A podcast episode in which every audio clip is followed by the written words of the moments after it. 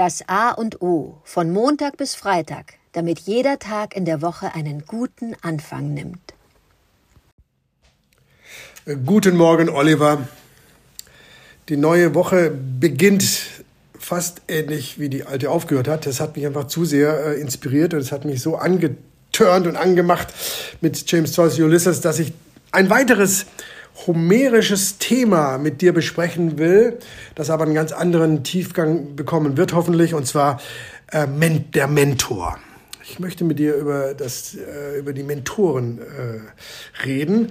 Und zwar nicht nur, weil es aus Homers Odyssee ist, es ist der Sohn des Alkimos aus Ithaka, der von Odysseus ähm, den Auftrag kriegt, weil er muss los zum Trojanischen Krieg losziehen und er möchte, dass äh, Mentor sich um seinen Sohn Telemachos kümmert.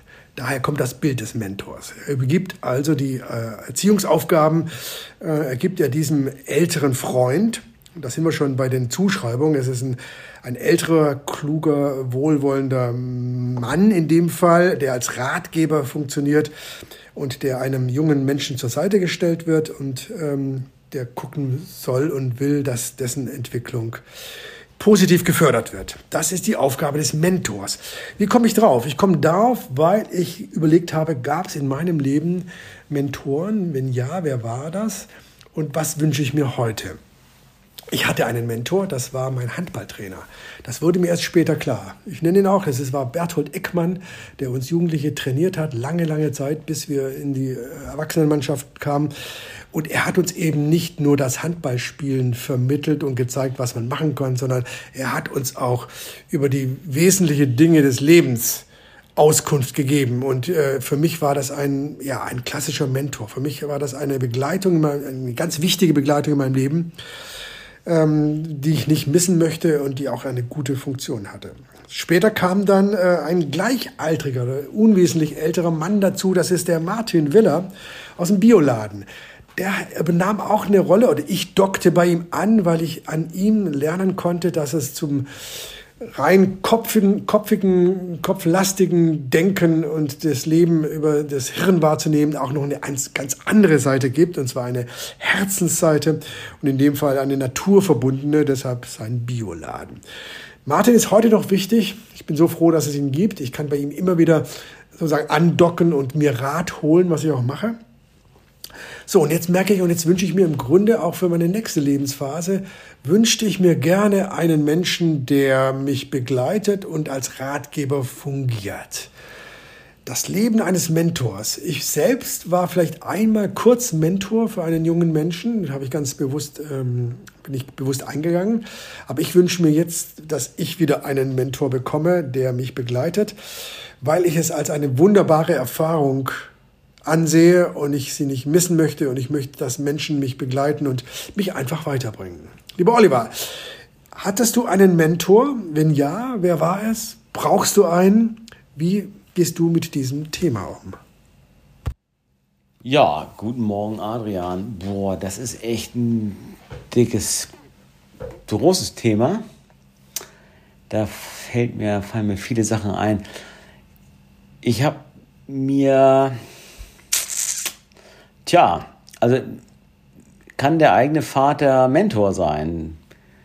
Ne, das ist ja eigentlich, oft steckt ja drin, denn der Vater übergibt in dem Fall in der griechischen, in einer Story, die, diese wohlwollende, begleitende, helfende, inspirierende Funktion oder so diese, diese Leitplanken, Guidance fällt mir da ein, also äh, einen guten Rat zu geben übergibt der Vater an einen guten Freund, weil Vater und Sohn da zu eng sind.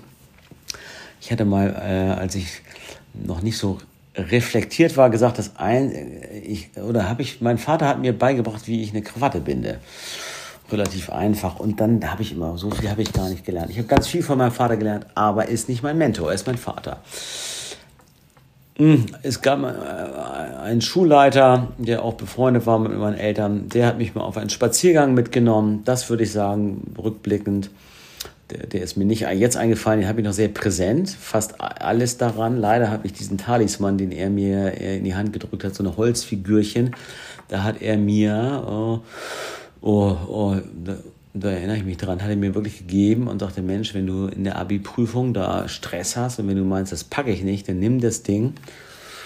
Äh, na, das geht mir gerade richtig nahe.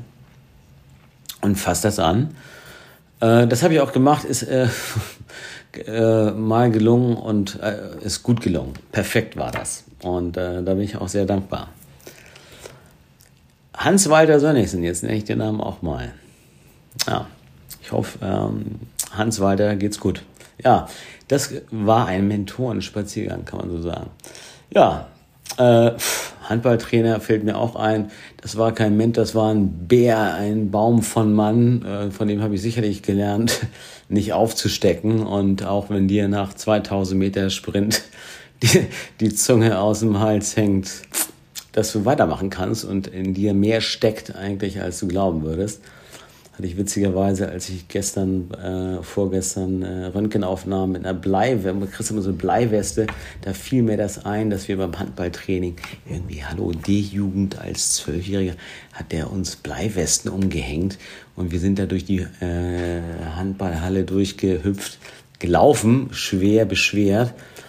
Äh, und dann, wenn du die Weste abgenommen hast, wurdest du federleicht. Das war eher Drill als Mentor. Äh, vielleicht hatte ich mal einen Chef in der Werbeagentur, der mich mal zur Seite genommen hat, Andreas Dedderbeck. Heute fallen die Namen. Äh, und der hat mich mal zur Seite genommen zum Essen und meinte, du, pass auf, ich weiß ganz genau, dass du kein Berater bist, auch vom Herzen, sondern du bist ein Kreativer. Und ähm, hat mich da schon erkannt, das habe ich gar nicht gesehen. Sagt, ja, was willst du denn jetzt? Äh, klar will ich Texter sein, aber kann das ja gar nicht. Der, der hat mich schon auch nicht gehen lassen, als ich da irgendwann mal, da ging es mir nicht gut in der Firma. Ich war total gestresst, hatte einen riesen Auftrag äh, äh, oder Verantwortung für einen Kunden. Und da hat äh, Andreas mich zur Seite genommen und gesagt, pass auf, pff, chill mal hier eine Runde, ich nehme dich aus der Schusslinie und bleib mal hier, ich gebe dir andere Aufgaben. Das war für mich extrem wichtig, äh, weil sonst wäre mein Leben garantiert anders verlaufen, dass er mich da in der Bahn gehalten hat.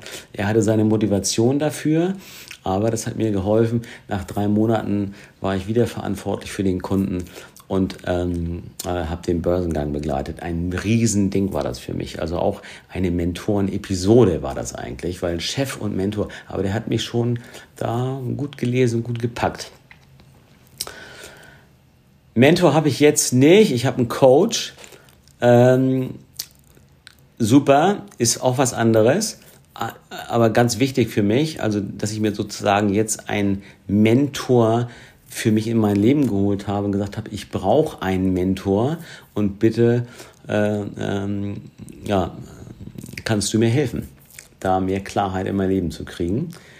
Ähm, genau, den Namen des Coaches nenne ich ein andermal. Wir nicht zu viel jetzt hier äh, offenbaren.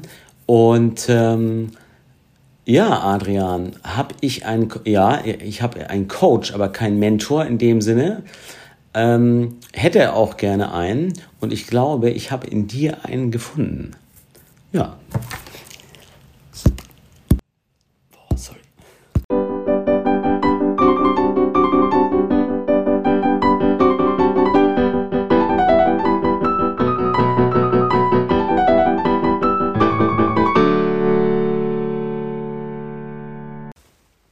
Das war das A und O, der Podcast von Adrian Hoffmann und Oliver Wünsche. Möge es ein inspirierender Tag werden. Wir hören uns morgen wieder.